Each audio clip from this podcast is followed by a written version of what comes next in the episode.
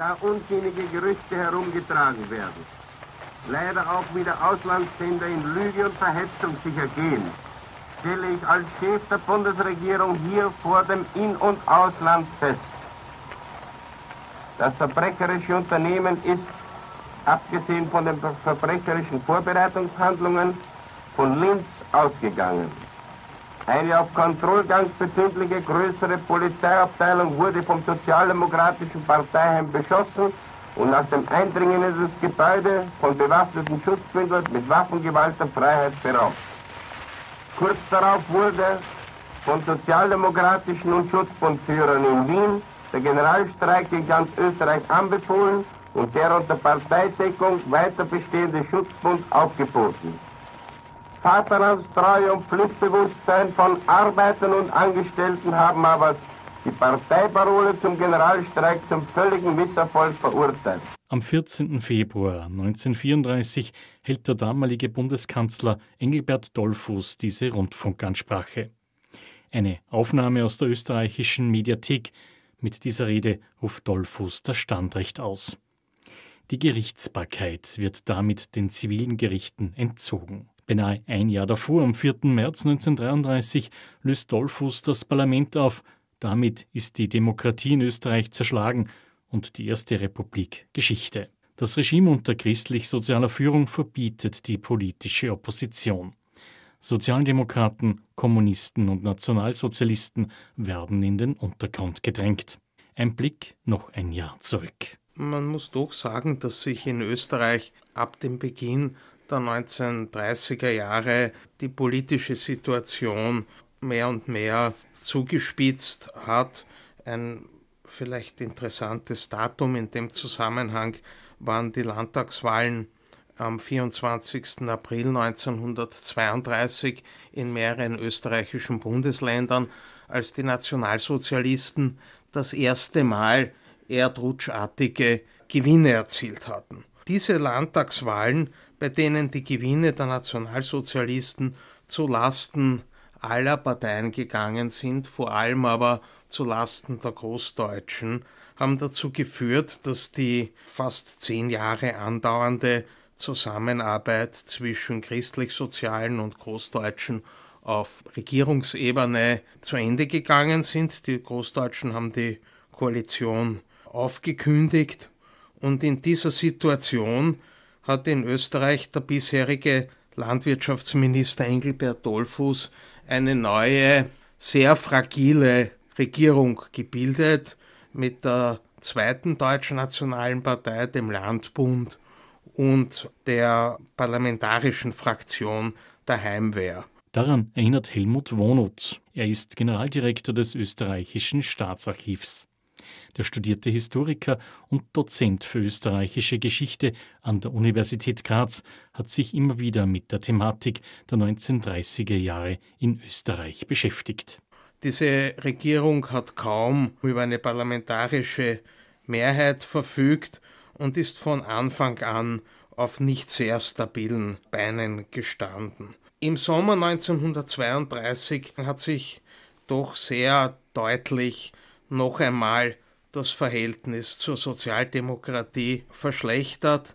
Der Anlass war die Beschlussfassung einer neuen äh, Völkerbundanleihe, die notwendig war, um das wirtschaftliche Überleben des Landes einigermaßen zu sichern. Diese Völkerbundanleihe hat schon wie die früheren Völkerbundanleihen eine Erneuerung des Anschlussverzichtes enthalten, aber auch andere Punkte. Dolphus hatte eigentlich gehofft, dass diese Völkerbundanleihe gemeinsam mit Sozialdemokraten beschlossen werden können. Das hat sich zerschlagen. Wieder erwarten ist es Dolphus gelungen, diese Lausanner Anleihe im Parlament ganz knapp durchzubringen. Ab dem Herbst 1932 setzt ein Prozess ein, bei dem die christlich-sozialen schrittweise mit autoritären Alternativen liebäugeln. Versuche der Opposition über den Bundesrat eine Einberufung des Nationalrats zu erreichen, schlagen fehl. Im Februar 1934 drängt die Bundesregierung in einem blutigen Bürgerkrieg die sozialdemokratische Opposition in die Illegalität. Es sind die Morgenstunden des 12. Februar 1934. Die Polizei durchsucht das Linzer Sozialdemokratische Parteisekretariat im Hotel Schiff nach Waffen. Mitglieder des bereits verbotenen Sozialdemokratischen Republikanischen Schutzbunds wehren sich. Sie eröffnen das Feuer. Das Bundesheer, die Polizei und die paramilitärische Organisation der offen faschistischen Heimwehren kämpfen mit voller Härte gegen die vereinzelten Erhebungen. In Wien beschießt das Heer Gemeindebauten wie den Karl-Marx-Hof sogar mit Artillerie. Bis 15. Februar ist der Aufstand niedergeschlagen. Mehr als 300 Personen fordert der Bürgerkrieg. Neun Schutzbündler werden nach standrechtlichen Urteilen hingerichtet. Es ist der Auftakt zum endgültigen Untergang der Ersten Republik. Die sozialdemokratische Parteileitung flieht noch während der Kämpfe aus dem Land. Die Regierung Dollfuß verbietet im Anschluss die Partei, Gewerkschaften und sozialdemokratische Organisationen. Es gibt somit keine nennenswerte Opposition mehr. Am 1. Mai 1934 erlässt die Regierung die ständisch autoritäre Verfassung. Damit ist Österreich auch verfassungsrechtlich ein Staat ohne Parlamentarismus und Demokratie. Die Erste Republik existiert nicht mehr. Ich glaube, wenn man diese Ereignisse vom Februar 34 versucht zu bewerten, muss man doch festhalten, dass die Tatsache, dass der Konflikt zwischen den weltanschaulichen Lagern im Februar 1934 im großen Stil in Gewalt umgeschlagen ist, Blut geflossen ist und zahlreiche Menschenleben zu beklagen waren, verantwortlich ist für die tiefe, ja ich glaube man kann sagen, traumatische Zäsur, die dieses Ereignis für die jüngere österreichische Geschichte bedeutet hat. So Historiker Helmut Wonuth. Übrig bleibt damals ein Rumpfnationalrat ohne die Abgeordneten der sozialdemokratischen Opposition.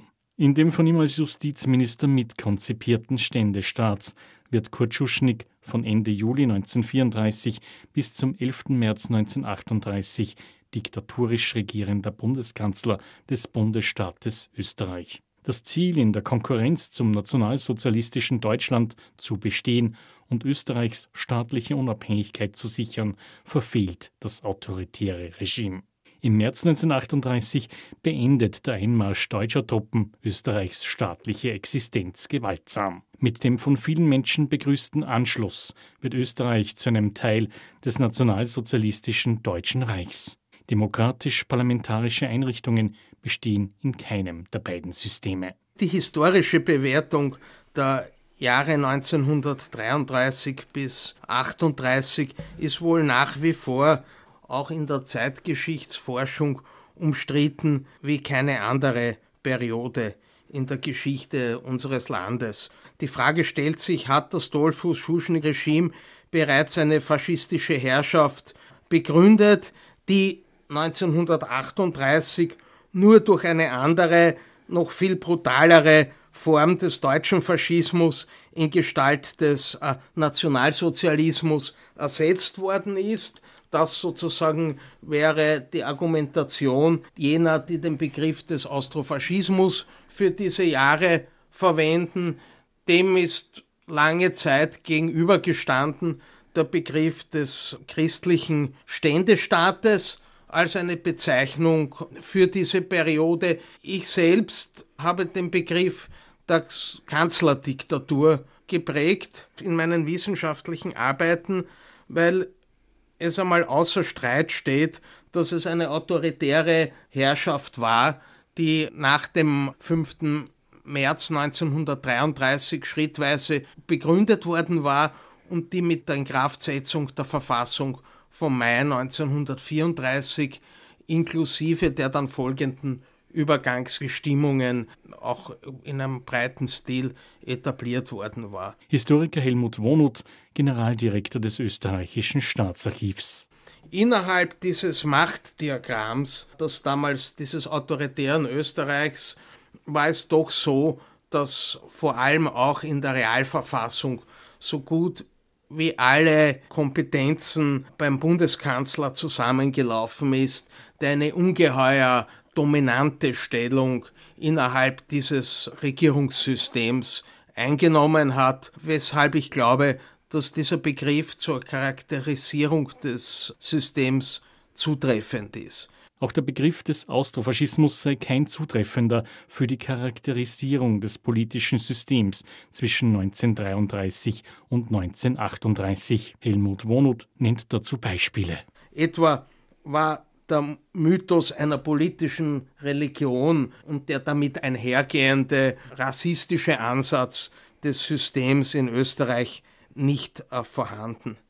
Es gab auch keine durchgehende Identität zwischen dem Volk, einer Einheitspartei und der Staatsführung. Es hat keine Form einer aggressiven Außenpolitik gegenüber den Nachbarn gegeben. Auch das ist ein ganz entscheidendes Kriterium einer faschistischen Herrschaft und auch keine Verherrlichung der Gewalt als, als Ziel und Mittel der Politik. Ich glaube, dass diesem totalen Anspruch des Staates auf den Menschen in Österreich auch die ausdrückliche Berufung dieses Staates auf christliche Grundprinzipien äh, letztlich entgegengestanden sind. Allein schon aus dem daraus resultierenden religiösen Transzendenzbesuch ergibt sich eine deutliche Grenze, die der Macht äh, der Politik gezogen waren. Und ich glaube, dass das Festhalten an den katholischen Wurzeln wohl etwa einer der Faktoren waren, der auch das Abgleiten in einen totalen oder totalitären Staat in Österreich verhindert hat. Ich will das an einem Beispiel festmachen. Das war etwa der Zugriff auf die Jugend und die Erziehung der Jugendlichen. Es hat zu keinem Zeitpunkt den Anspruch des autoritären Österreichs auf den exklusiven und totalen Einfluss bei der Erziehung der Jugend gegeben können. Im Gegenteil, gerade im Bereich der katholischen Kirche waren auch durch das Konkordat, das mit dem Heiligen Stuhl abgeschlossen worden ist, war eine große Autonomie, etwa die der Bereich der Kinder- und Jugenderziehung den Kirchen gewahrt geblieben ist erhalten. Bei einer Betrachtung der 1930er Jahre muss auch die von Papst Pius XI. 1931 herausgebrachte Enzyklika Quadragesimo Anno angeführt werden. Dieses Rundschreiben an die Gläubigen sollte jenes von Leo XIII. von Rerum Novarum aktualisieren unter Mitgestaltung der deutschen Jesuiten Gustav Gundlach und Oswald von Nell-Bräuning richtet er sein Augenmerk vor allem auf die Gesellschaftsordnung aus christlicher Sicht. Pius XI. entfaltet unter anderem das Prinzip der Subsidiarität, nachdem das jeweils gesellschaftlich oder institutionell untergeordnete Glied alle Probleme und Aufgaben möglichst eigenständig lösen soll.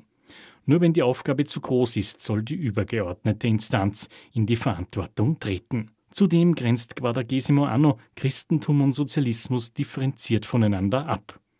Die Quintessenz lautet freilich, es sei unmöglich, gleichzeitig guter Katholik und wirklicher Sozialist zu sein. Wir gehen thematisch noch einmal weiter zurück, denn da geht es um die Verbindung zwischen Priesteramt und Politik. Am 31. Mai 1922 übernahm der Obmann der Christlich-Sozialen Partei das Amt des Bundeskanzlers. Der katholische Priester Ignaz Seipel bringt eine Koalition seiner Partei mit der Großdeutschen Volkspartei zustande. Innenpolitisch trägt Seipel einen Kurs, der sich immer stärker gegen die Sozialdemokratie richtet und damit ein Klima des Misstrauens schürt. Umgekehrt benutzt auch diese eine zunehmend feindseligere Sprache, auch gegen Seipel direkt und bezeichnet ihn als Prälat ohne Milde. Das als Vorgeschichte, die wichtig ist, denn später im November 1933 beschließt die Bischofskonferenz, dass sich katholische Geistliche aus aktiver Parteipolitik zurückziehen müssen. Das Verhältnis der christlich-sozialen Partei war von Anfang an sehr eng verwoben mit dem Vereinskatholizismus. Die Vorfeldorganisationen zwischen christlich-sozialer Partei und katholischer Kirche waren sehr weitgehend in der Ersten Republik, aber auch schon in der ausgehenden Monarchie überlappend gewesen. Wenn ich etwa an den sehr stark als politisierenden katholischen Volksbund denke, die eben beiden als Vorfeldorganisationen gedient haben. Und es war ein sehr breit aufgestellter Vereinskatholizismus, ein sehr vielfältiger Vereinskatholizismus, in dem aber in vielen Fällen Priester ja intellektuelle und Vorreiterfunktionen eingenommen haben und auch dann in die, in die Politik eingestiegen ist. In der Ersten Republik war äh, Ignaz Seipel der wohl bei Weitem bekannteste dieser Gruppe, wiewohl man äh, zu Ignaz Seipel sagen muss, er hat eigentlich eine akademische Laufbahn begonnen, war Professor in Salzburg und ab 1917 in Wien gewesen und äh, sozusagen ein früher politischer Quereinsteiger bei den christlich-sozialen. Vor den Wirren der Februarrevolution 1934 loben die österreichischen Bischöfe in einem gemeinsamen Weihnachtshirtenbrief die Regierung Dollfuß. Ein nach christlichen Grundsätzen geleitetes Staatswesen errichten zu wollen. Der Historiker Helmut Wonut mit seiner Einschätzung. Ich glaube, dass dieser Weihnachtshirtenbrief vom Dezember 1933 im Zusammenhang zu sehen ist mit der zu, kurze Zeit zuvor erfolgten Zurückziehung der Geistlichen aus der Politik. Am 30. November 1933 hat die Bischofskonferenz den Beschluss gefasst, die in den demokratisch gewählten Körperschaften auf Bundes-, Lande- und bis in die Landes- bis in die Gemeindeebene, dass sich als Mandatare tätige Priester aus diesen Gremien zurückziehen.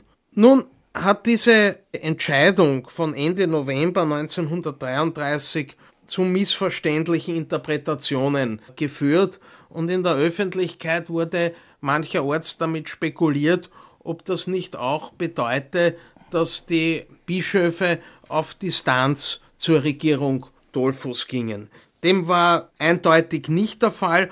Im Übrigen auch die vatikanische Diplomatie hat die Regierung Dolphus und den von ihr eingeschlagenen Weg unterstützt gehabt.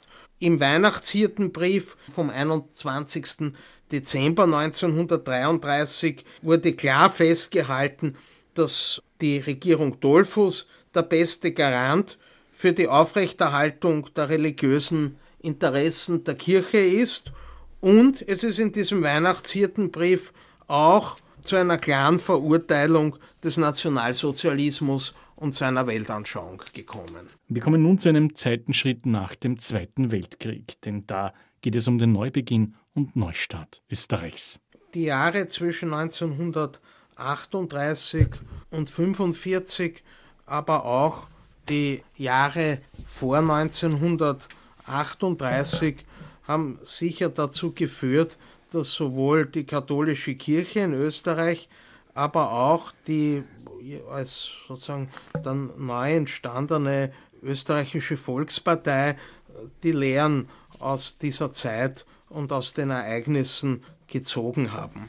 Die katholische Kirche wollte sich, das war 1945 völlig klar, nicht mehr exklusiv an eine einzige politische Partei binden und auch die in der, bereits in der Illegalität vorbereitete österreichische Volkspartei hat sich bereits in ihren ersten konzeptionellen Plänen nicht mehr auf eine ausschließlich konfessionell auf das katholische Österreich ausgerichtete Partei gesehen, wollte nun einen politischen Neubeginn auch auf parteipolitischer Ebene unter anderen Prämissen als jenen der früheren christlich-sozialen Partei setzen. Die neu gegründete österreichische Volkspartei habe sich als eine breite bürgerliche Sammelbewegung aufgestellt, so der Historiker. Die bei einem prinzipiellen Bekenntnis zu christlichen Wertvorstellungen aber von Beginn an überkonfessionell ausgerichtet war und einer keiner strikten Bindung mehr äh, zur katholischen Kirche unterliegen wollte. Und das war sozusagen durchaus von Anfang an reziprok, auch mit den Absichten, die die katholische Kirche gehabt hat.